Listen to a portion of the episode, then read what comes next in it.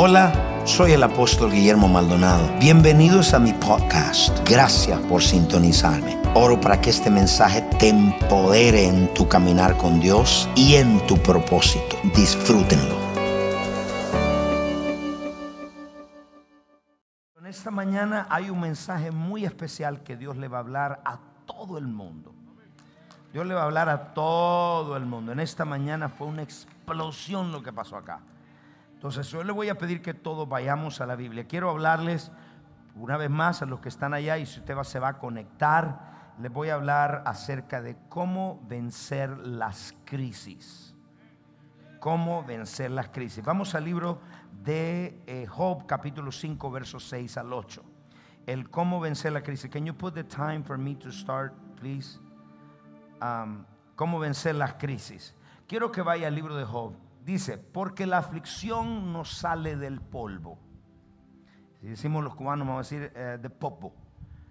Porque la aflicción no sale del polvo, ni la molestia brota de la tierra.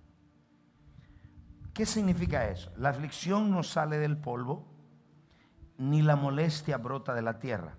Esa es una forma de decir, ninguna crisis ni ningún problema que usted tenga viene de la nada tiene una causa, tiene un origen, tiene una razón de ser. ¿Por qué está enfermo, hermano? No sé. ¿Y por qué tu matrimonio se destruyó? No sé, de repente. ¿Y por qué tienes, eh, porque tus hijos se fueron de la casa? No sé, fue de repente. Bueno, el salmista dice, porque la aflicción no sale del polvo, ni la molestia brota de la tierra, verso 7. Eso significa que hay una causa, un origen. Pero como las chispas se levantan para volar por el aire, así el hombre nace para la aflicción.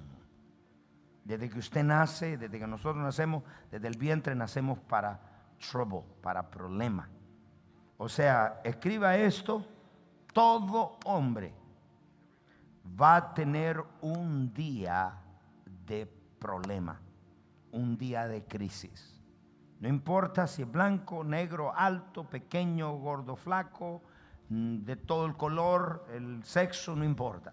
Todo hombre tiene en, en schedule tener un día de crisis. Y por eso dice la Biblia que e, eso le viene un día de crisis al, al le viene a todos los a la tierra vienen días de crisis. Yo quiero hacer una introducción para contestar preguntas que la gente tiene afuera y preguntas que nosotros tenemos. La primera, ¿qué es una crisis? Segundo, ¿cuál es el origen? Tercero, ¿cuáles son los efectos? Cuarto, ¿cuál es el propósito? Tercero, ¿qué representa? ¿Qué es una crisis? ¿De Dios o del diablo? What to do? ¿Qué hacemos cuando Dios permite crisis en nuestra vida? ¿Y qué? ¿Por qué viene en crisis del diablo? Eh, la crisis es un juicio de Dios. ¿Cómo responder a la crisis y cómo prepararse para una crisis? Por los últimos 5 o 7 años, yo le he estado enseñando a ustedes mensajes del último tiempo y lo he venido preparando, las profecías, la revelación que Dios me ha dado y las enseñanzas lo he venido preparando para este momento. Todos los mensajes lo han venido preparando para este momento, la revelación que le he traído. Y en otra palabra, no deje que el diablo le mienta y le diga que usted no tiene la habilidad para vencer la crisis. Porque yo lo he preparado, lo he enseñado, usted tiene la impartición, usted tiene el conocimiento, usted tiene el conocimiento, la enseñanza para vencer la crisis si no hubiese sido por las enseñanzas y la revelación que yo les he dado, que Dios me ha dado, mucha gente no estuviera contando la historia. Voy a repetir otra vez. Si no hubiese sido por las enseñanzas que el Señor, la gloria es para el Señor siempre, pero Dios usa un burro. En este caso me escogió a mí Dios como su pastor para darle enseñanzas que lo prepararan para el futuro. La profecía y la revelación de la palabra nos prepara para el mañana. ¿Están acá ustedes?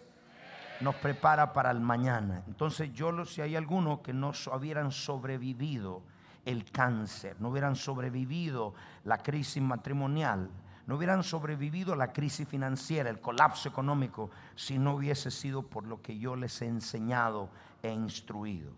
Número dos, yo le animo de que vaya de regreso a la librería y busque esos mensajes y vuélvalos a escuchar para que reedifiquen su fe, porque usted no puede vivir en fe y estar desanimado. Solo usted está desanimado cuando está no, la fe suya está caída. Y número dos, recuerde, yo lo preparé para estos tiempos. Yo lo preparé, le he enseñado, lo he equipado. Y hoy en día muy pocos pastores en el mundo, y digo en el mundo, preparan o con los mensajes de la hora al pueblo proféticamente para los tiempos que estamos viviendo. La mayoría son mensajes leches que no tienen mucho sentido y el pueblo perece por la falta de conocimiento. So, yo quiero que usted vea si es un tiempo para probar que lo que yo le he enseñado es la verdad, es hoy. Yo quisiera el amén más grande. Si hay un tiempo para probar, nada, una visión no es de Dios. Cuando hay una crisis, una visión, si aguanta una crisis y permanece después de la crisis, eso significa que eso es de Dios. Si toda verdad que yo le he enseñado, eh, usted la practica hoy y le trabaja, usted va a ver esto es de Dios. So, allá en Nicaragua, eh, yo tengo hijos en 60 países, 70 países creo que. Tenemos iglesias por todos lados. Y ahorita en Nicaragua la situación, como en todo el mundo, está terrible. Y me nos llamaron, nos hicieron un reporte nuestros hijos en Nicaragua. Y lo que está pasando es terrible. Y dice uno de mis hijos, eh, en un solo día, 100 pastores murieron. Dice, en un solo día eh, la gente dice, ¿dónde está el Dios de esos pastores? Y dice, todos esos pastores no tienen cobertura, no tienen un manto, no tienen paternidad, son gente de denominaciones. Y dice, y, y dice, y un solo una denominación, el principal y ocho pastores de su iglesia murieron el mismo día. Y dice, todos nosotros, los que estamos, tengo como ocho, cuatro, diez hijos allá en Nicaragua, dice, todos nosotros Dios nos ha preservado. Entonces, lo que yo estoy enseñando significa que está funcionando. Ah, gracias, Carlitos, acá. Voy a repetir. Entonces, lo que yo estoy enseñando está funcionando, están aplicando la sangre. Entonces, eso es ustedes como pueblo. Mi trabajo como pastor es prepararlo para que usted responda a las crisis. Diga crisis.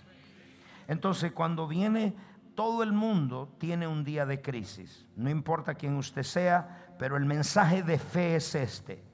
You have it. Usted tiene lo que se requiere para vencer una crisis. Usted tiene el conocimiento, usted tiene el poder, usted tiene la impartición y yo se le he dado. La mayoría de la iglesia en general no estaba preparada para esta crisis. No estaban ni preparados no estaban preparados. O cuando la crisis golpea, el hombre busca un lugar para protegerse. Busca el inconverso busca brujería, busca hechicería, busca algo que le dé protección, busca seguridad. Y el hombre, pero cuando se encuentra con imposibilidades, con crisis que van más allá de su habilidad, más allá de su problema, entonces el hombre, escúcheme, quiero que sepa, entonces el hombre tiende a tornarse a Dios. Cuando sabe que no, no encuentra qué hacer y dónde ir, el hombre en una crisis busca a Dios. Por eso es que después del 9-11 las iglesias se llenaron. Por eso es que cuando usted le vino la crisis, usted estaba en la oración todos los días. Cuando el hombre tiene crisis, la tendencia es buscar a Dios. Le voy a dar una semilla de, sabiduría a ustedes. Todas las crisis la atención del hombre. Y en la crisis Dios se reúne con el hombre. Todas las crisis llaman la atención de los hombres. Y en las crisis ahí, ahí encuentra el hombre a Dios. nadie vino a la iglesia porque estaba nice. Usted vino porque había una crisis emocional, física, financiera y todos venimos. Entonces, Oseas capítulo 5, versículo 15. Entonces, lo que está pasando en esta crisis, vamos Oseas 5, andaré y volveré a mi lugar hasta que reconozca su pecado y busque mi rostro. En su angustia me buscarán. Usted está orando por algunos familiares y, y están duros, están que no quieren recibir nada de Dios. Cuando ellos le toque la crisis, le cuento que lo va usted tener en la iglesia. Entonces, ahorita hay una crisis. Entonces, tenemos, eh, eh, todos los hombres buscan respuesta. Eh, todos los hombres. En cada crisis siempre hay un hombre, hay una mujer, hay un pueblo que se para y ve las cosas diferentes. Ustedes me escucharon, siempre hay un pueblo que se para y se para en fe. O sea, cada generación siempre hay un Noé. En cada generación siempre hay un David, siempre hay un Pablo, siempre hay alguien que se para en fe. Los tiempos difíciles pasan, pero los hombres fuertes no pasan. Entonces, cuando vemos, y esa es la introducción, cuando vemos todo el mundo tiene una crisis, le viene. La tierra tiene en agenda un día de crisis. Eso la Biblia le llama la gran tribulación. Todo el mundo, familia, tiene un día. Por eso Job dice, el, no viene del polvo el problema. La crisis no viene de la tierra. Dice, viene de algún lugar. Entonces, cuando entendemos estas cosas y miramos, vamos a definir entonces qué es una crisis. ¿Qué es una crisis? Vemos que le viene a todo el mundo. Lo que tenemos que saber cómo responder. Puede ser todo tipo de crisis, financiera, emocional, eh, familiar, de salud, eh, matrimonial, hijos, etc. Entonces mi trabajo es prepararlo, el cómo responder cuando hay una noticia del médico que es cáncer cuando, hay, cuando sus hijos se fue de la casa, cuando perdió su casa, cuando el banco la está reposeyendo. Entonces, ¿qué es una crisis? Una crisis es un evento, una situación, una circunstancia que afecta a su vida y a su ambiente. Es un evento, una circunstancia, un problema que afecta su vida y su ambiente. Voy a repetir, una crisis es un evento, no es una situación que afecta su vida y su ambiente. En otras palabras, afecta su, su, ya, ya, usted hoy en día nos está afectando a nosotros. Nos afecta como iglesia, a otros les ha afectado en su salud, a otros les ha afectado financieramente. So, hay una crisis. ¿Ustedes me escucharon todos? So, hay crisis que son autoimpuestas. Y la mayoría de personas que se autoimpone o se las pone a sí mismo son personas negligentes y descuidadas. La persona que se autoimpone crisis son, son negligentes y descuidadas. Un descuido te puede provocar una crisis. Por eso le enseñé el domingo pasado a orar y a velar, para que usted esté alerta. ¿Pudieron escuchar un amén, iglesia? hay una hay, hay, crisis autoimpuesta, hay circunstancias que nosotros mismos nos pusimos eso. Dos, hay crisis que son externas y esas crisis externas son el resultado de cambios externos, vienen de afuera. Ahora hay una nueva norma. Entonces, el hombre, es decir, esas externas, en este caso, la crisis mundial que hay ahora, es externa no la provocamos nosotros, es externa. Y entonces esa externa significa que Dios está en el vuelto, que Dios está en el medio. Entonces quiero que sepa y entienda los propósitos eternos de Dios. Entonces el hombre quiere tener control de su crisis. Juan capítulo 16, verso 33. Mire lo que dice. Cómo usted se prepara para una crisis va a determinar cómo usted responde a la crisis. Por eso es que los mensajes los preparan, la palabra lo prepara. Entonces ya usted sabe cómo, cómo es lo que hace la profecía. Si yo le profetizo a usted, la profecía le dice, el Señor te dice que, que el enemigo quiere atacarte en esta área. Usted, usted se prepara, pero usted tiene que oír y obedecer. Porque lo que marca, dijo Cristo, en la última generación, dijo, en la generación final, esto es lo va a ser como en los días de Noé. ¿Cómo eran los días de Noé? Dos cosas específicas en los días de Noé. Era una generación endurecida el corazón y era una generación, oído, endurecida su corazón y era una generación que no oía. 120 años le predicó un profeta como Noé y ninguno se convirtió. Duros de corazón. ¿Cuántos de ustedes conocen gente dura?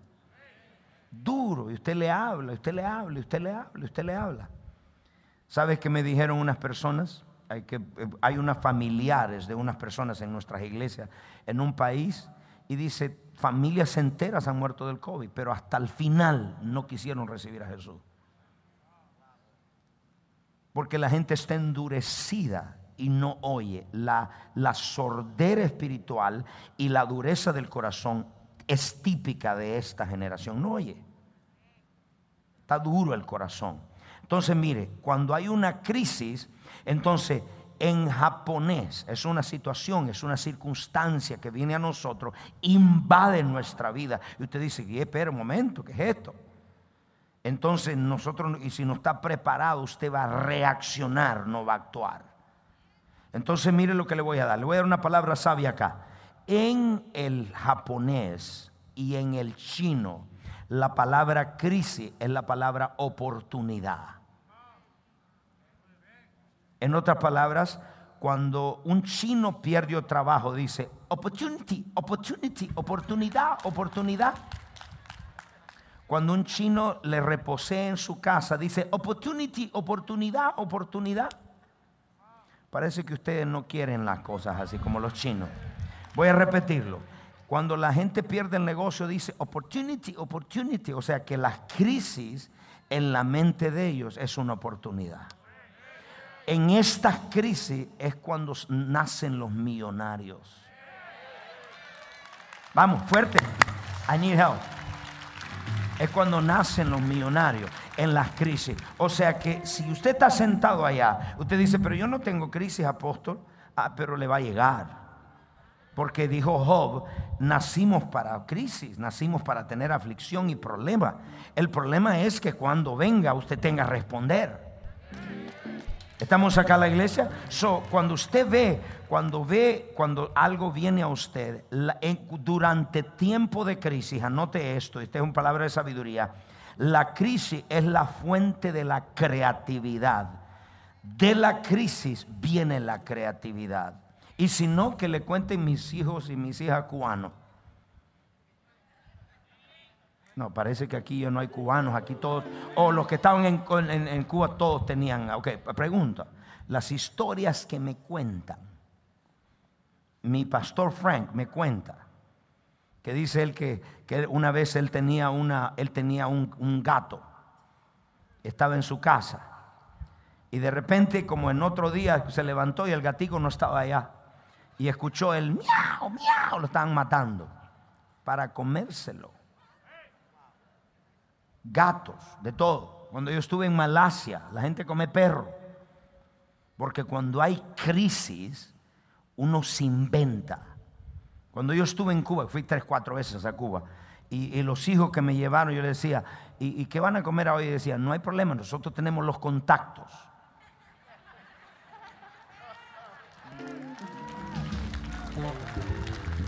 Es decir, el cubano es una, una persona muy trabajadora.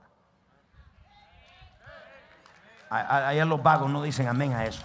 El cubano es una persona muy trabajadora, pero han tenido que inventar porque no hay recursos. Y si usted me está viendo en Cuba allá y es parte del gobierno, usted tiene que arrepentirse. Usted me saca a la iglesia porque me siguen a mí. La crisis es una oportunidad te votaron del trabajo, tómalo como la oportunidad para ser empresario. ¿Ustedes me entendieron, iglesia? So, eh, en este momento es cuando la gente se hace rica. Usted ve, tenemos dentro de Miami, tenemos billonarios cubanos, trabajadores, gente que trabaja, pero son gente que han, han aprovechado la oportunidad. Fidel lo votó y dijo, opportunity, opportunity. Dile a que está al lado, dígale, opportunity, opportunity. ¿Estamos acá en la iglesia? Alguien dice, el, doctor te dijo enfermedad y tú dices, oportunidad para que Dios se glorifique, que me muestre que es, es mi sanador. Tenemos que ver las cosas diferentes. entonces mire esto, quiero, quiero, quiero que me escuchen. La crisis es un evento, es una circunstancia. Y ahorita la crisis que hay va más allá del control humano. Ciencia, el hombre no tiene. Aquí vienen los efectos. Hay efectos de la crisis. Y nosotros vemos que la crisis no está aislada de otras crisis. En otra palabra, hay crisis emocional, espiritual, mental. Es decir, una crisis no está aislada de otra crisis. Entonces, algunos efectos, y los efectos los puedo, los puedo enumerar en dos partes. El efecto número uno se llama recesión económica. La palabra recesión significa parar y volver para atrás. Recession. Volver para atrás. Esa es la primera. Hay una recesión económica, la economía se contrae, el colapso económico, la, que eso causa desempleo, bancarrota, millones de gente perdieron el trabajo, muchas compañías cerrando, eh, etcétera, etcétera, etcétera. Dos, la segunda palabra es la palabra depresión y es otra gran palabra, grande porque la depresión, el mundo entero, es la depresión, es cuando el mundo entero y el país entra en una crisis mental y emocional.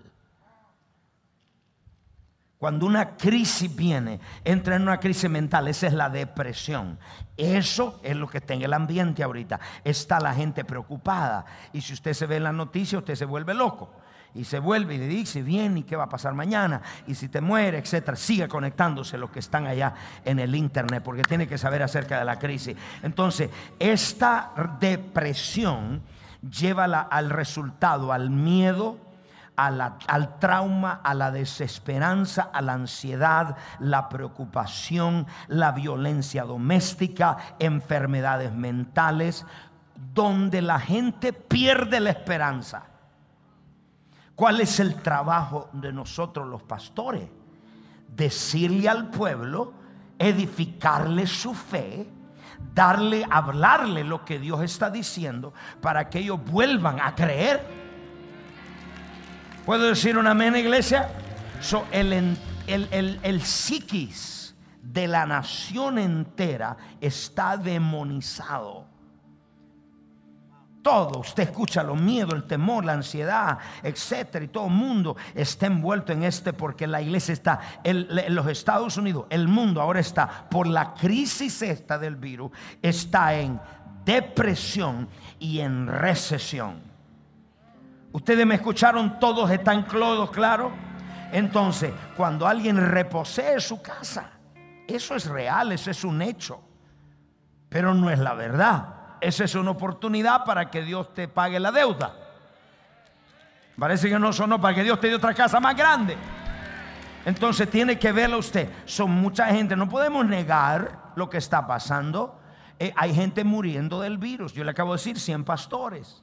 Le acabo de decir en Italia, 15 pastores murieron. 16, 20, gente muriendo, familias enteras.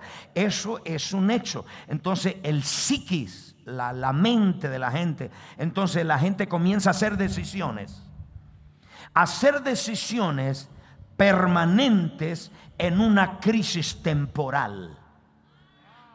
Todas las crisis tienen una fecha de expiración. Hey, hey, hey, hey. Todas las crisis tienen una fecha de expiración. La enfermedad, el problema emocional, el problema familiar, el problema tiene una fecha de expiración. En otras palabras, son temporales y en temporadas. Entonces gente en una crisis hizo una decisión permanente. Aquí viene, aquí viene, aquí viene. Y anote esta palabra de su sabiduría. Y muchos consideran la salida el suicidio. Anote esta palabra de sabiduría. El suicidio es una decisión permanente en una crisis temporal. El suicidio es una mente, es una decisión permanente porque te vas a perder toda tu vida. Te vas a perder, te vas a ir al infierno toda tu vida porque tú crees que cortarte la vida es lo mejor, etcétera. Y haces una decisión en un tiempo, en un momento temporal, en una crisis temporal. Sígase conectando. Ya estamos llegando a las 10 mil y vamos a llegar a las 12 mil. vienen efectos. Entonces, no es la solución. Aquí viene. El suicidio es pecado. Y el que suicidia, dice la Biblia, el que se corta la vida, él lo va a cortar. Dice, el que destruye mi cuerpo, yo lo voy a destruir. So, la solución no es el suicidio. La solución entonces, vemos efectos en la familia, los divorcios, la violencia. Entonces aquí viene, hay un pueblo, el Rey Jesús, como a mi familia y mi familia que somos. Yo quiero que usted piense piense esto, no lo que le dice la Miria, lo que le dice su pastor y lo que dice la palabra de Dios. Aquí viene, mantenemos la gente encerrada para evitar que el virus venga. Pero el encierro va a causar divorcio, va a causar violencia doméstica, va a causar suicidio. El encierro, entonces, encerramos la gente o la dejamos que vaya afuera, el balance es donde va a haber muertos. Más. Sí, estos mensajes usted no lo escucha en las iglesias. Porque el pastor solo habla de... no, no, entiende. Entonces al pueblo hay que enseñarle. El balance es este. Yo escojo salir del encierro. ¿Por qué? Porque pueblo, de todas maneras, y si este virus pasa dos, tres años, usted va a estar tres años en la casa. En tres años usted se mata, mata familia y mata a todo el mundo. ¿Quién aguanta un encierro de tres años? Entonces tenemos cuál es la solución. Va a haber más muertos por encierro que muertos por el virus. Entonces tenemos que armarnos como en cada generación hay un Noé, hay un David, hay alguien en la familia que dice, yo no me meto este encierro, voy a seguir la guía, me pongo la máscara, me tomo mi vitamina, me meto en oración, reprendo al diablo, reprendo al virus y yo me voy y voy a, ganar y tomar territorio. Alguien dígame en esa palabra. Toma territorio. Estos son los tiempos, oportunidades. Te van a llegar casa, te van a llevar cosas, te van a llegar territorio, te van a llegar cosas nuevas, pero encerrado no te va a llegar nada. Tienes que responder y por fe tomar territorio. Esto que te estoy enseñando es totalmente contrario a como piensa la iglesia evangélica.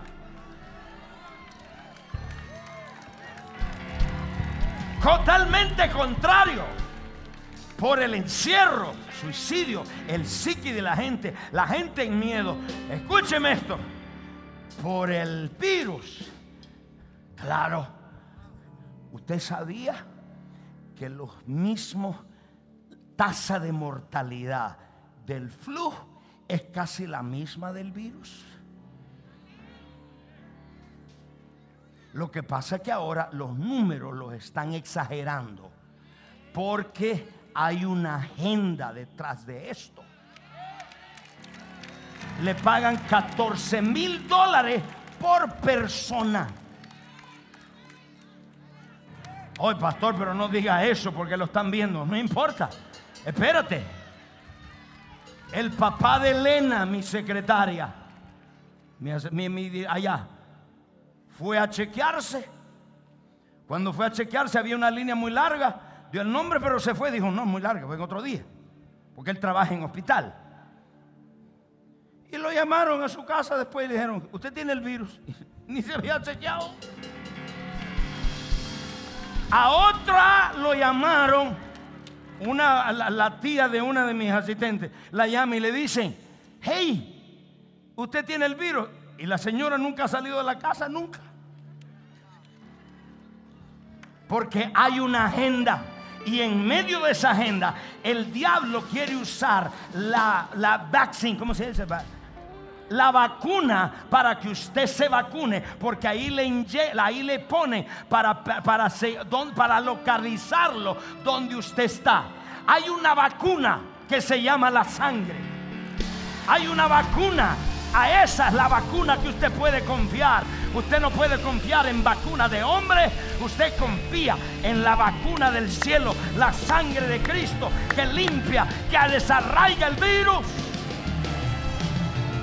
Hay una agenda. Ahora, nadie niega, porque usted puede ser uno de esos afectados familiares que murieron por el virus, puede ser alguien familiar que no conocía a Cristo, etc. Y usted dice, apóstol, ¿cómo puede decir eso? No, nadie niega eso. Pero el asunto es lo siguiente, tenemos que pesar, nos quedamos metidos en casa o nos vamos afuera a pelear. ¿Cómo va a alimentar sus hijos? ¿Cómo le dar comida a sus hijos? Ustedes me escucharon, iglesia. Hay efectos. Hay diga, efectos. Mateo, Juan capítulo 16, verso 3. Pero hay palabra de Dios para ti. Para cada efecto de una crisis, ansiedad, preocupación, miedo, enfermedad, eh, destrucción, muerte. Para todo, Cristo te da una promesa. Para todo te da una promesa. Para cada crisis Él te da una promesa. Y yo no sé de usted, pero yo creo que mi Dios cumple su palabra. Y cumple lo que nos ha prometido. Hey, hey, hey, hey. Los que están atrás. Yo dice, Juan 16, 33. Mire lo que dice.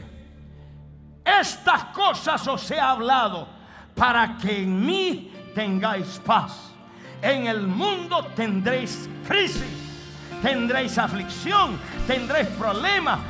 No dije que el cristianismo es color de rosa, que todo va a ser bien, pero dice, pero confía, porque yo el caballo ha vencido al mundo. Para cada crisis hay una promesa. Para la enfermedad, por la llaga de Cristo fuiste curado. Para crisis, para la ansiedad, la Biblia dice, no estés ansioso por nada.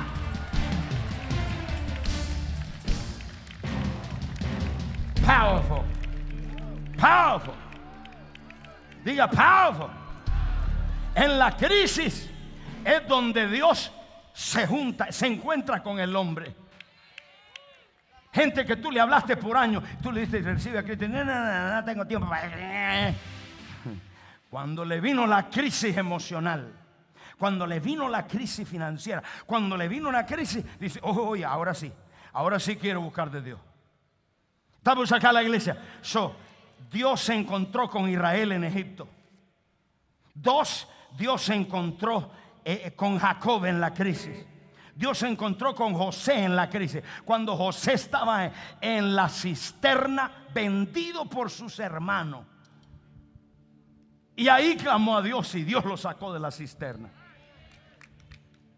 Cuando los tres hebreos los metieron en el fuego del horno ardiendo. Y dijo, no nos arrodillamos ante la estatua. Porque, y dijo, porque el Dios que servimos, nosotros nos va a liberar. Usted no se puede intimidar por un virus. Usted no se puede dejar intimidar. Usted tiene que seguir trabajando más que nunca porque opportunities, opportunities están todos los lados. Hay oportunidades por todos los lados. Hay oportunidades. Oh, aleluya. Estamos acá en la iglesia. Dije, estamos acá en la iglesia. Entonces, mire esto. aquí viene la cosa que es una crisis. Estoy terminando, little run. Aquí viene la cosa. Escuche, so, la crisis afecta a todo el mundo. Nos afecta a nosotros, a la iglesia, a todo el mundo, financiero, moral, mentalmente, afecta. Y aquí viene, porque, escucha esto, ¿cuál es el origen? Aquí voy a terminar. ¿Cuál es el origen de esta crisis? Del virus. El origen de esta crisis, quiero que note por favor, está en el libro de Ageo capítulo 2 verso 6.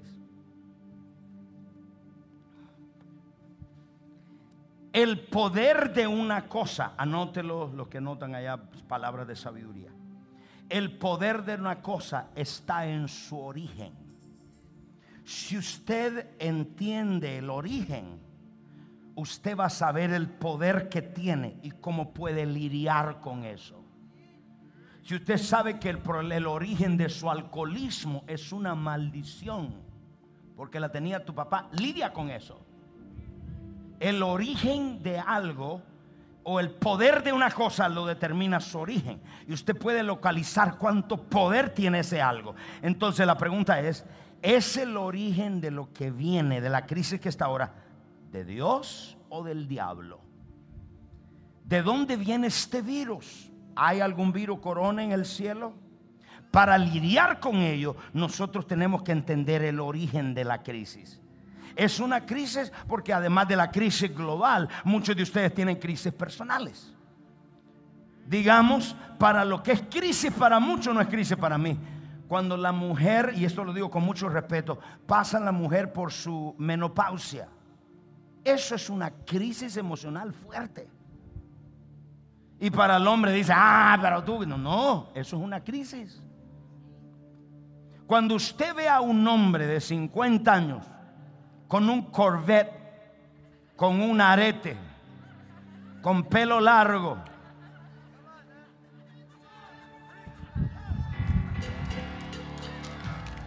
Estamos acá en la iglesia. Voy a ayudar donde me ayuden, por favor.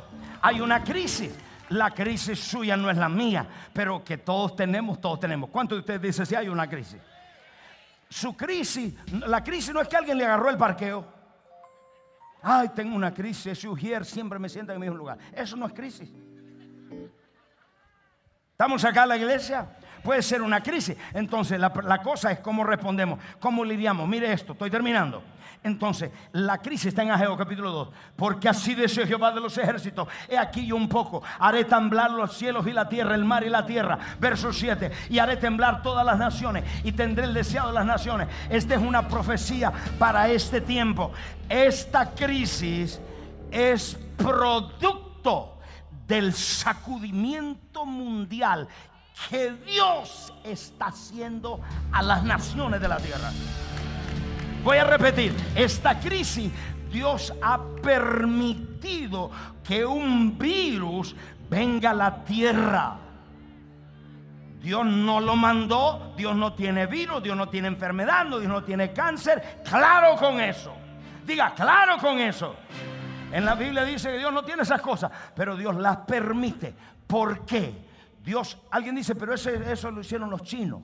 No importa dónde lo hayan hecho, pero Dios lo permitió por una razón, por la corrupción del corazón del hombre. Dios lo permitió por la, la maldad del hombre. Y Dios lo, lo, lo, hizo, lo permitió por el derramamiento de sangre inocente. En otras palabras, en otras palabras, este es un juicio de Dios al mundo y a la iglesia apóstata. Este virus no vino del cielo, Dios lo ha permitido y podemos orar contra eso. Lloré y sigo orando contra eso. ¿Por qué? Porque cuando las plagas, este virus se considera una plaga. Cuando las plagas, virreyos, cuando vinieron a Egipto, esas plagas, vinieron 12 plagas. Pa, pa, pa, pa. Y Dios estaba dejando que esa plaga llegara porque estaba lidiando con un hombre con el corazón endurecido que tenía al pueblo capturado que lo tenía eh, como esclavo. Y Dios dice, tengo que permitirle plaga.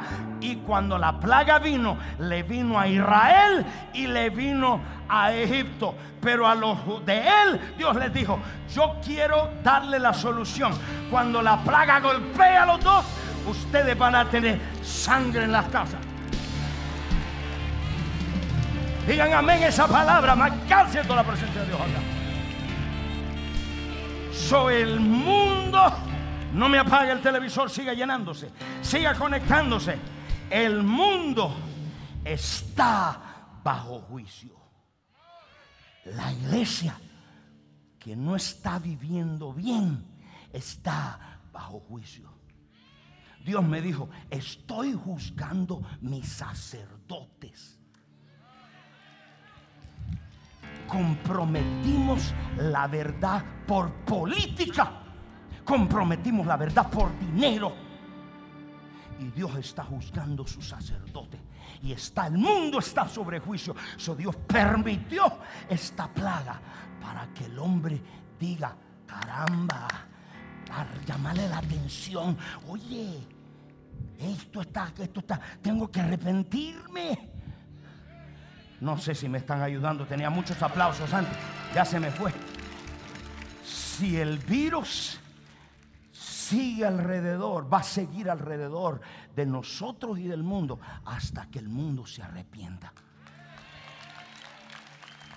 Déselo fuerte. Déselo fuerte. Va a seguir. Déselo fuerte. La crisis va a estar alrededor tuya. Ahí te va a seguir ese problema matrimonial hasta que te arrepienta. Ahí te va a seguir tu problema financiero hasta que te arrepienta. Cuando te arrepienta, Dios dice, stop. Páralo. No me entendieron, voy a seguir. Voy a seguir. El mundo está en juicio porque el derramamiento de sangre inocente, por el racismo, por el, le hago número de pecado, por el greed for money, en la codicia del dinero. Ahora mismo prostituyen, venden niñas por dinero. Pornografía de niños por dinero. El hombre está corrupto. Y no me apague el televisor usted también. El hombre está corrupto y Dios tiene que llamarle la atención y decirle, hey, estás bajo juicio. Mientras estamos sentados, miles de cuerpos están saliendo del hospital en, en bolsas, muertos por el virus. ¿Ese es el corazón de Dios? No, ese es mi corazón, no. ¿Ese es el corazón suyo? No. Pero el hombre tiene que arrepentirse Ah, no, este mensaje no lo predica en la iglesia. No, no, no, no, no, no. Pero nosotros tenemos que ser esa voz y predicarle a la iglesia. ¿Quieres que tu crisis pare? Arrepiéntete, humíllate. No, yo no he hecho nada. Pues ahí sigue el virus. Ahí sigue la, la jaqueca. Ahí sigue el problema financiero. Ahí sigue porque, ¿sabes qué? Te persigue porque no hay un arrepentimiento ni no hay una humillación. Oh, aleluya. Tengo ocho minutos, ya estoy terminando. Esto está bueno, esto está bueno. Necesito que cambien el sonido allá. Esto está bueno. Levante tu mano al cielo y diga, Señor, ayúdanos. Las crisis afectan todo. Este virus ha afectado a la iglesia, ha afectado al hombre, al pobre, al rico, ha afectado a las compañías, ha afectado al emocional, el psiqui de la nación, en depresión, en miedo. Pero usted, hay una palabra que Dios le ha prometido no temáis, pequeña manada, porque yo te guardo, yo te cuido, yo te protejo, yo te proveo, yo estoy contigo. Al contrario, este es el tiempo de oportunidad, oportunidad, oportunidad, oportunidad, oportunidad. Grita. ¡Oh!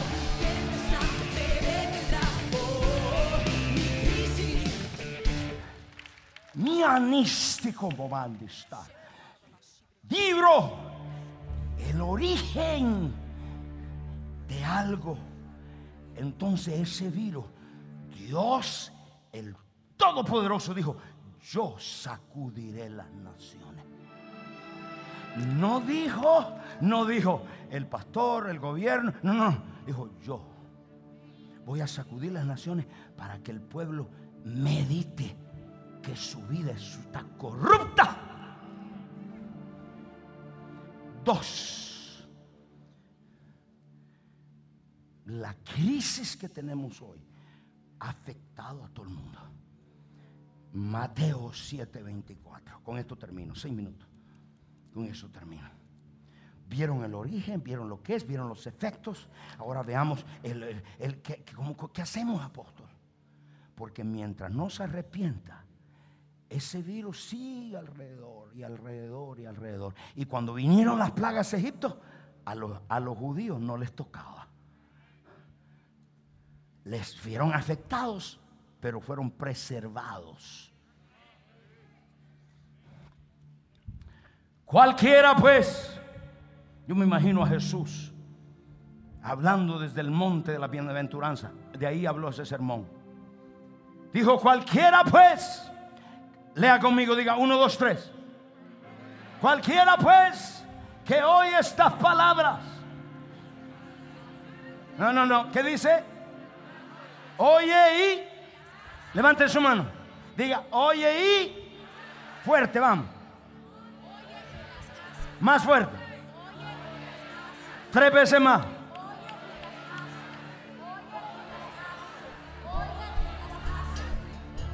¿Y hacer qué significa? Obedecerla. Dios te dice, no te preocupes por mañana. ¿Y por qué estás preocupado? Dios te dice, yo te voy a suplir tu necesidad. ¿Y por qué está trabajando 80 horas la semana? Las oye y las hace, obedece. Oye el sermón y lo obedece. Lo que te ha salvado hasta hoy es lo que has oído y has obedecido. Porque eso te pone sobre una roca. Oye, hace y le compararé a un hombre prudente.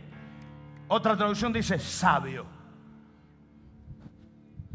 que se edificó esa casa sobre la roca. Verso 25. Descendió lluvia, mire todo, leamos todo, uno, dos, tres. Dígalo fuerte. Lluvia, vinieron ríos y soplaron viento. Otra vez, descendió lluvia, vinieron ríos, todo. Y soplaron viento. ¿Y que le hicieron cosquilla a la casa? ¿Qué hicieron? Diga, golpearon contra la casa y no cayó porque estaba fundamentada sobre la roca. ¿Y qué es lo que te hace fundamentar sobre la roca? El que oigas consejo, el que oiga la palabra, el que la oiga y la obedezca, la oiga y la obedezca. Cuando la oyes y obedece, la palabra se viene a ser rema en ti se viene a ser viva. Dígame. Nada, ninguna promesa es suya hasta que usted la obedezca y la haga. No que la conozca en la cabeza.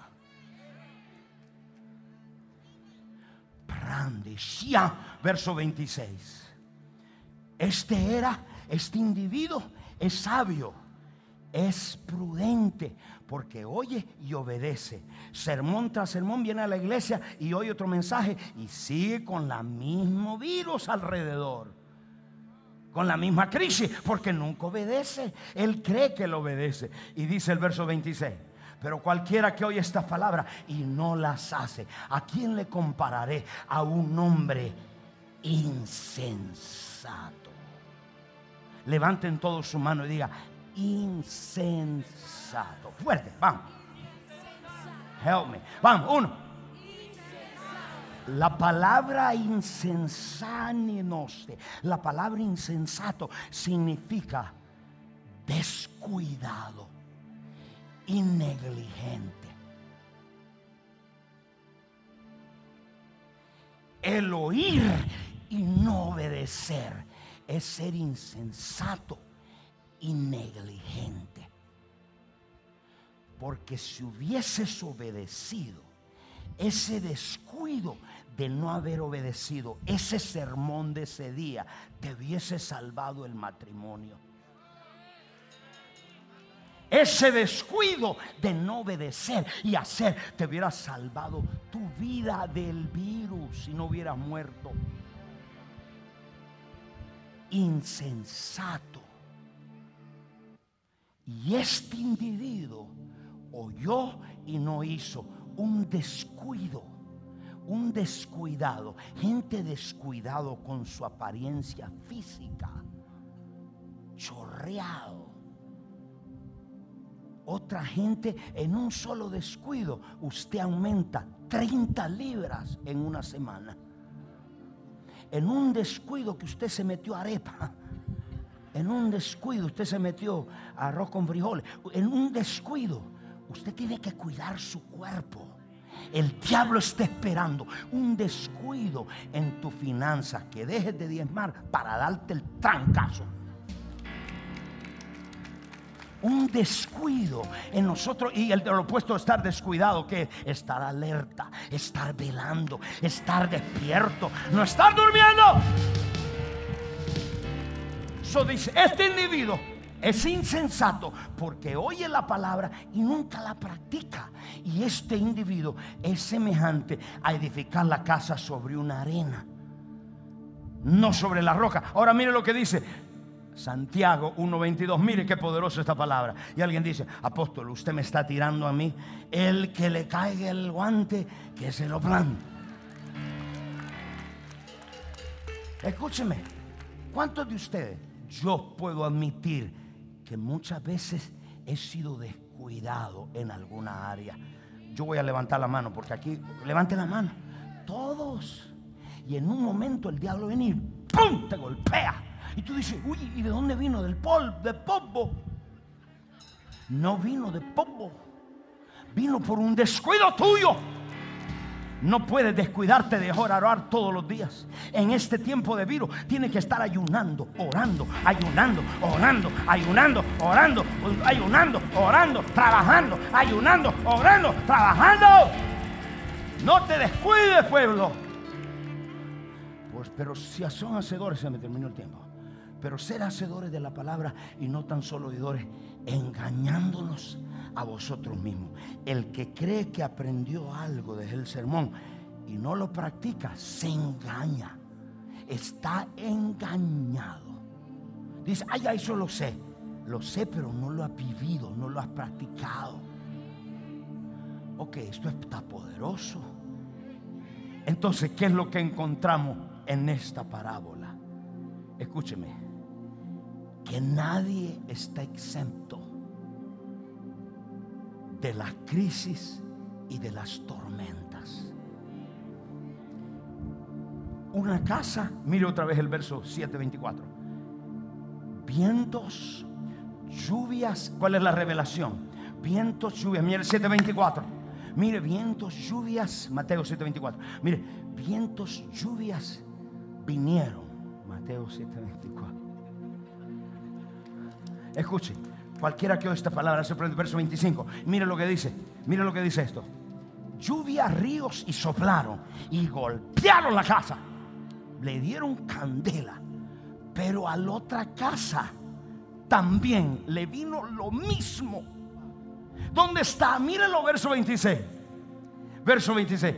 Pero cualquiera que oye esta palabra, el verso 27, y mire lo que dice, edificó, dice, vinieron ríos, igualito, lluvia, ríos, soplaron, viento, y dieron con ímpetu contra aquella casa, y cayó, y grande fue su ruina. ¿Cuál fue la primera diferencia? ¿Cuál, ¿Qué es lo que tenemos que despertarnos? A todos nos llegan las tormentas. Fuerte, fuerte, fuerte, fuerte.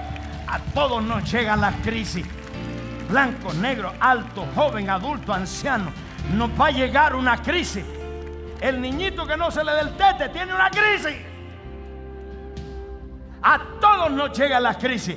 La diferencia el sobrevivir una crisis lo determina el fundamento. Tienes que gritar.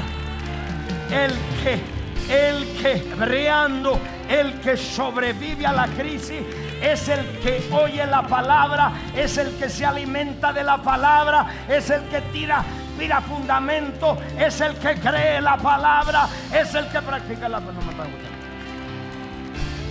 ese, ese, cuando viene el golpe, los dos le golpeó al mismo matrimonio.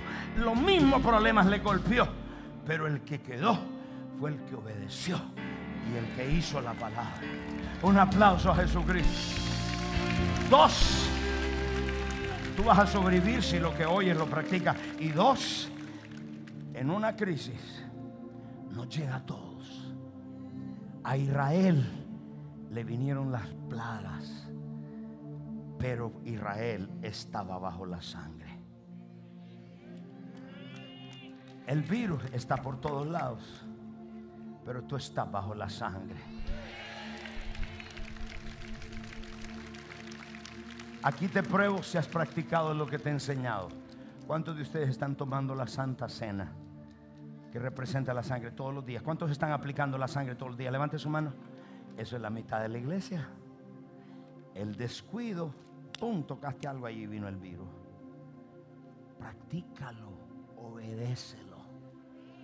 Toma la santa cena y cúbrete con la sangre. Estamos acá en la iglesia. So, respondiendo a todo esto. Crisis, el mundo está en crisis. ¿Por qué? El origen es Dios mismo. La soberanía de Dios está sacudiendo al mundo entero permitiendo una plaga como permitió allá en Israel. Pero Dios dice, al pueblo obediente yo lo cuido. Al pueblo que oye y hace, yo lo cuido. Estamos acá en la iglesia. ¿Qué hacemos? Tenemos, cuando Dios permite algo en nuestra vida, la respuesta siempre es someternos a Dios. Cuando Dios permite enfermedad, crisis, situaciones, la respuesta es decir, Señor, obedezco, me someto a mi autoridad, a mi esposo, a mi, familia, a mis hijos, a mi padre, etcétera. Me someto, me someto a tu voluntad, a tu palabra, me someto. Dos, eso te está edificando fuerte en la roca tienes que arrepentirme y tenemos que arrepentirnos. Quiero que levanten su mano. La presencia de Dios está acá. En esta noche les voy a hablar de cómo responder a la crisis. El cómo responder a la crisis. No se pierde esta noche. Cierre sus ojos. Aquellos que están allá, sigue la gente conectándose. Sigue todo el mundo conectándose en muchos países porque la gente está en crisis. Cuando usted escucha, oh, murió. ¿Y de qué murió? Del virus. Ah, pero, pero no tomaba vitamina. No, bien descuidada. No, pero el otro sí tomaba vitamina. ¿Cómo es posible que a la gente obediente le llegue la crisis? ¿Sabe por qué? Porque la crisis golpea las dos casas. Pero al final, la casa que permanece es la casa que obedece la palabra de Dios. Aleluya. Levante su mano al cielo. Diga conmigo, mi Padre y mi Dios. Dígalo más alto. Diga, vengo delante de tu presencia. Reconozco que esta crisis global, tu mano está en ella. Reconozco y me humillo a tu voluntad, a tu palabra. Reconozco que han habido descuidos en mí, pecados, iniquidades. Y yo te pido que me limpies con tu sangre. Diga fuera, límpiame con tu sangre. Dile, remueve de mí toda iniquidad, todo descuido, todo pecado. Y límpiame con tu sangre. Recibo tu perdón ahora mismo. Ahora levanta tu mano y dice, Señor, como sacerdote, presento mi familia, los pecados de mi familia, las iniquidades, y te pido que tengas misericordia. Presento los pecados de esta nación, el pecado del aborto, el pecado de la codicia, el pecado de tráfico de niños, el pecado de racismo. Dile, Señor, perdona, perdona esta nación. Ten misericordia. Y ahora mismo, mi arrepentimiento para la crisis personal. Gracias, Señor. Interviene en mi crisis. En el nombre de Jesús. Amén. Aleluya. Aleluya. Aleluya. La iglesia, quiero que cierre sus ojos por un momento. El genuino arrepentimiento siempre va a parar y va a delay, retrasar un juicio. Hay familias nuestras que Dios les ha dado muchos chances y están bajo juicio. Pero usted en este momento levante su mano y le voy a dar un chance para que le pida perdón a Dios por los pecados de sus hijos, padres, tíos, hermanos, sobrinos, familia. Tal vez usted conoce discípulos que en este momento están en rebeldía total. Dile, Señor, perdónalos. Para el juicio, demore el juicio y ten misericordia. Levante su oración, vamos a adorar. Shira mande shita cabrabo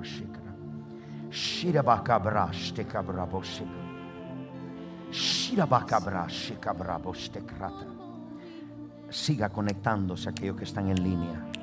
Siga conectándose. Ella tome responsabilidad por los pecados de su padre, de sus hijos, de sus hermanos, hermanas. Usted es sacerdote y el sacerdote se presenta delante de Dios por el pueblo. La Biblia dice que somos seis sacerdotes. Ore, ore, ore, ore, ore. Sígase conectando. Ya siguen pasando. Ya pasamos 14 mil conexiones. La gente sigue conectándose. Porque saben, quieren salir de la crisis. La crisis suya no vino del polvo, no vino de la nada. Vino de algo, un descuido. Vino de, una, de, un, de una, de algo hasta, hasta inconsciente. Dios me dijo, el descuido es una puerta que se le da al diablo para atacar nuestra vida. No el descuido. A lo mejor dice, yo no he matado a nadie, yo no robo. Pero no tiene que robar si hay un descuido. Descuidó la oración, el diablo entró a la casa. Descuidó el dar, usted daba y paró de dar. Esos descuidos paró su finanza. Oh, Shirabaka Brava, Shirabakasha. Él besó. La crisis va a parar en su matrimonio cuando usted se humille y cuando usted pida perdón. Y le voy a toda la iglesia, levanta su mano, empieza a orar. Usted tiene familiares, primos, hermanos que no conocen a Jesús, que ahora que estén blasfemando contra Dios, que están apartados. Clame, clame, clame. Clame, diga, Señor, ten misericordia. Este virus Dios lo ha permitido para que el hombre se arrepienta, para que el hombre se vuelva a Dios el hombre está corrupto. Es de cabrasta. Hay personas, hay matrimonio. Le voy a pedir en, este, en esta mañana, todo el mundo cierra sus ojos. ¿Cuántos de los que están acá y de los que están en televisión y en el internet, me dicen, adora, dicen apóstol, yo tengo una crisis personal. Por supuesto que esto del virus, esta crisis mundial nos ha afectado. Y hay algunos que lo hemos, lo hemos, lo hemos pasado y no lo hemos sentido, al contrario. Y usted dice, es que eso pasó por pasar. No, eso es la cobertura de esta casa. Eso es la bendición de esta casa. Esa es la presencia de, Dios de esta casa. Ese es el manto que está en mí que te ha alcanzado. Muchos no han muerto por eso. ¿Usted cree que va a pasar por pasar? Que de repente usted está prosperando en crisis. Es un manto. ¿Sabe qué es? Es la ofrenda que usted ha estado dando. Es el diezmo que usted ha estado dando. Es la oración que usted ha estado haciendo. Eso lo ha estado sosteniendo usted no está sostenido porque, porque usted es bueno o porque usted trabaja duro. Usted está sostenido porque Dios, Dios, Dios, Dios es bueno porque usted ha estado, hay un manto sobre mi vida como apóstol que está sobre su vida, que lo guarda. Esa protección que está sobre mí está sobre usted. Y por eso es que usted ve que en la crisis usted está siendo prosperado, bendecido, guardado, perseverado. Le voy a pedir en este día, todo el mundo cierra sus ojos mientras cantan suavecito, no encima de mi voz suavecito. ¿Cuántos de los que están acá dicen, Dad, apóstol, papá, yo tengo una crisis personal, emocional en mi cuerpo, enfermedad, eh, liberación, el psiquis, eh, me siento miedo? Le voy a pedir que a la cuenta de tres, allá en casa y acá, usted levante su mano. Uno, dos, tres, levante su mano levante su mano, quickly, quickly, quickly, levante su mano, levante su mano, los que están en la casa, levántelo. Ahora le voy a pedir que se ponga de pie, rapidito, póngase de pie y levante sus dos manos, todo, bien en alto, cierren todos sus ojos, cierren sus ojos, canta, no encima de mi voz para que la gente oiga. Levanten su mano. ahora le voy a pedir a todos mis líderes, a todos mis pastores, a todos mis efesios, ancianos, diáconos. Yo le voy a pedir, escuche las instrucciones que usted se pare al frente de alguien a seis pies de distancia y que le hable la palabra con lo que yo voy a declarar. Yo declaro y usted, ¿dónde está el resto de los efesios? Vayan, párense al frente de alguien a distancia, señálelo, póngale la mano así de largo, no ponga manos, solo de lejos. No porque la gente esté enferma, sino porque la gente está en crisis. Y ahora vamos a romper el poder de esa crisis quiero que se pare, apúntelo y extienda su mano. Tienen que tener la mano levantada para que lo vean los ancianos, para que lo vean los diáconos. ¿Dónde está el resto de los pastores? Alejandro, ¿sabe dónde están? John, where are they? Yo no sé si están allá. Dígame amén si están acá. ¿Dónde están los ancianos? Usted diácono, yo quiero que haga lo mismo. Póngase de pie y mire a alguien de distancia, seis pies, y declare la palabra que yo voy a orar. Vamos, vamos a romper el espíritu que está causando esa crisis en ellos. Vamos a romperla. Los que están en casa, hombres, mujeres, yo quiero que usted diga, yo me humillo. Yo veo gente llorando, humillándose, diciendo, mucho tiempo he sido testarudo, he sido testaruda, ahora me arrepiento. Vamos a orar, pueblo. Le voy a pedir orando en lenguas, todo. Anda. Orando en lenguas, todo, todo, todo. Vamos, uno, dos, tres.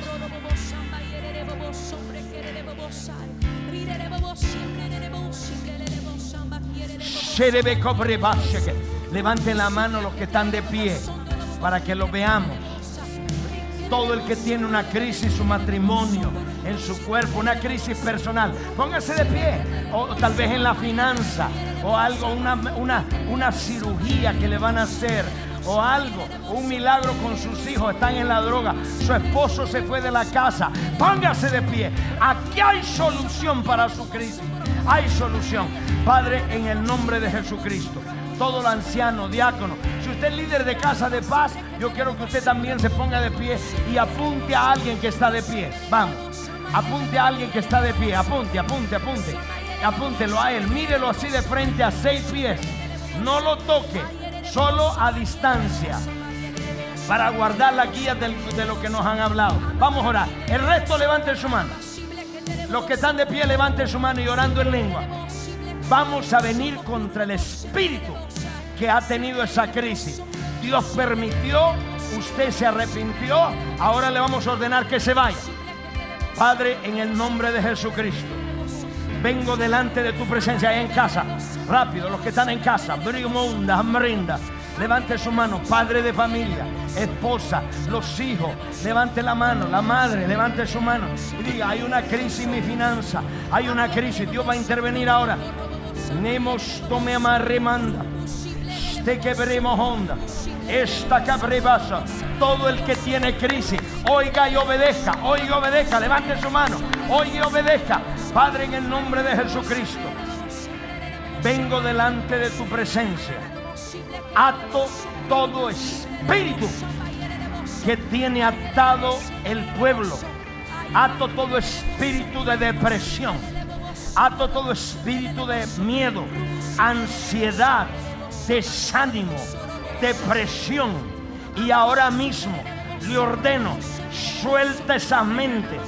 Ahora, ahí en la casa, la gente está cayendo, está siendo liberada ahí. Mire cuántas conexiones, please. Remo Rose que No se desconecte. Parabos te quebreta. Padre, en el nombre de Jesús. Padre, ato todo espíritu que ha traído, que ha venido contra las familias de la iglesia, contra los hijos, contra los hijos, contra su finanza. Todo espíritu que ha venido con enfermedad contra su cuerpo. Ato todo espíritu. Y ahora mismo rompo tu poder, rompo tu poder, te declaro libre. Los que están en las casas y aquí en el templo, libre. Tómelo por la fe, tómelo por la fe, tómelo, tómelo, diga, lo recibo, recibo. Si está enfermo, póngase la mano donde le duele, sé sano. Diabetes, sé sano. Artritis, sé sano. Problemas de la espalda, sano. Libre ahora. Problemas de los huesos, libre. Ato el cáncer, libre ahora, libre. Padre, vengo contra el espíritu que está detrás del virus corona. Y en el nombre de Jesús ordeno, suelte esos cuerpos. Uno, dos, tres, fuera. Fuera de esos cuerpos. Todo síntoma. Fuera de esos cuerpos. Fuera. Si tú eres del Rey Jesús, apropiate de la palabra. No seas incrédulo. Cree la palabra. Sé sano. ¿Qué haces en la casa enfermo por semana? Toma la palabra. Cree la palabra. Ahora, niños enfermos ahora. Dios sana niños. Sano. Sano. Padre, oro. Oro contra todo espíritu que tiene el psiquis de la gente que me está viendo y de la familia. Rompo tu poder. Ahora, ahora, vamos, todos los líderes, declaren, declaren. Libre, libre, libre. Padre, toda crisis se va, se va. Ahí está, ahí está, ahí está. Toma, toma, toma, toma. Take it, take it. Don't look at me. No me veas a mí, recibe, recibe. Crisis se va. Padre, declaro finanza sobre este pueblo. Declaro finanza, provisión, inmunidad divina. Ahora, libre. Amén. Y amén.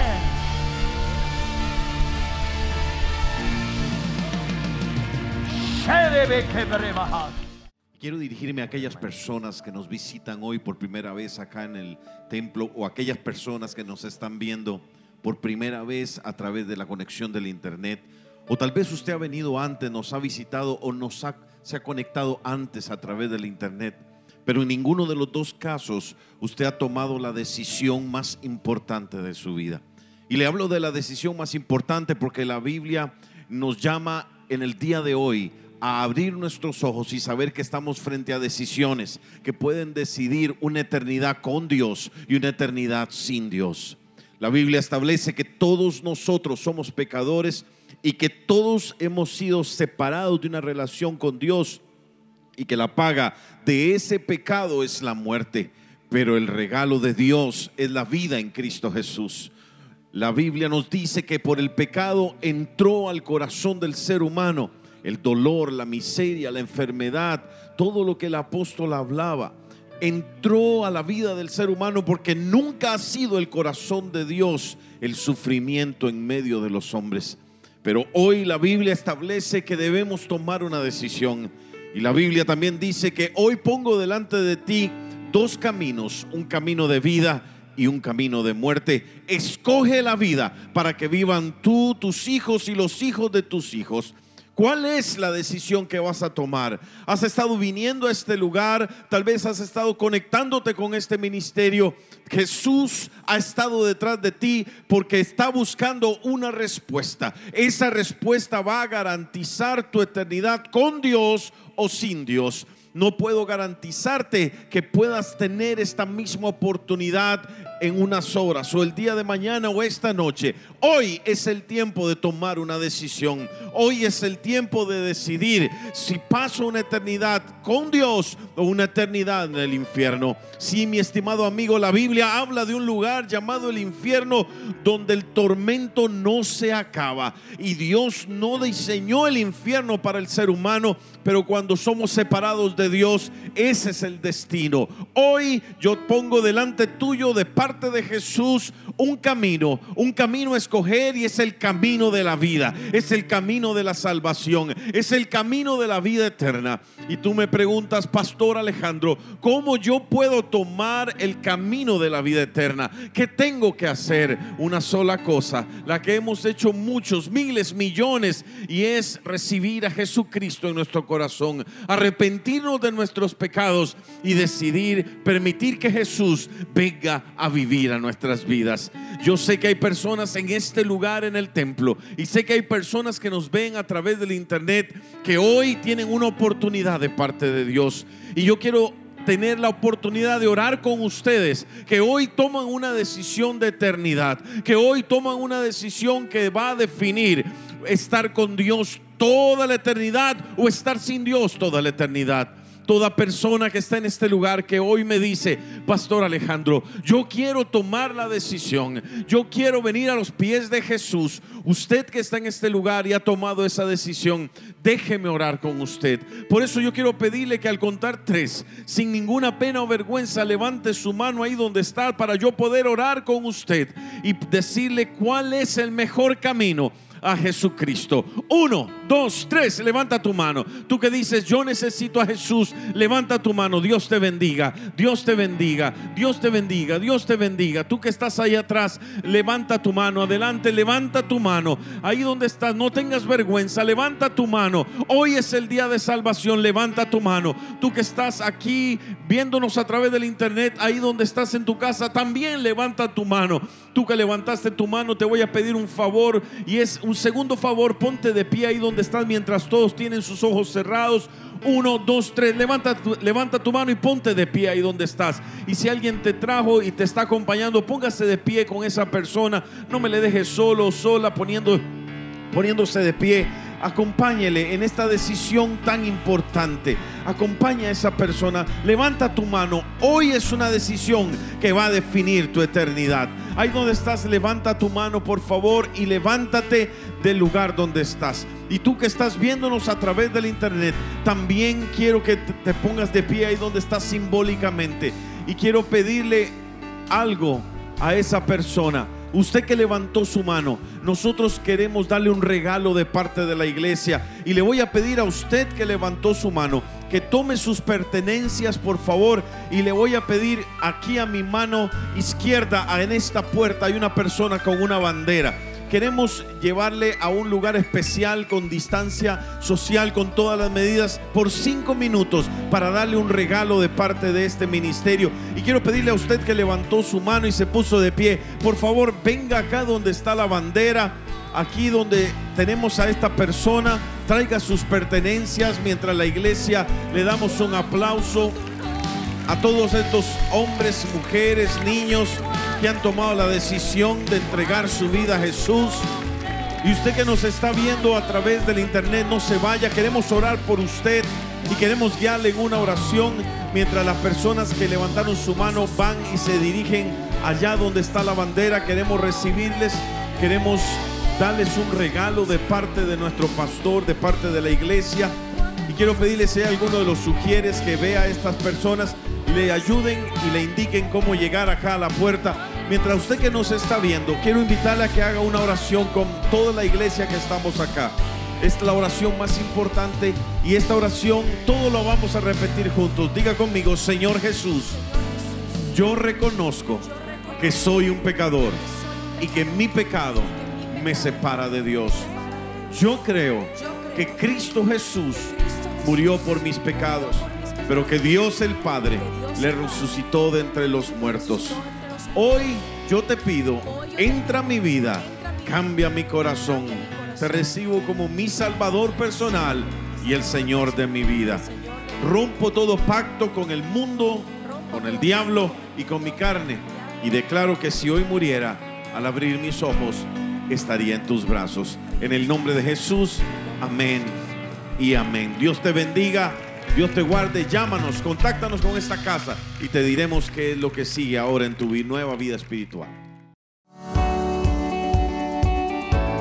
Gracias por sintonizarnos. Si fuiste bendecido por este podcast, no olvides de suscribirte y compartirlo con tu amigo. Si necesitas oración, tenemos un equipo listo para orar por ti. Solo llama al número 305-382-3171. 305-382-3171. Si desea más contenido que te fortalezca tu fe, visita elreyjesus.tv. Te amo, Dios te bendiga.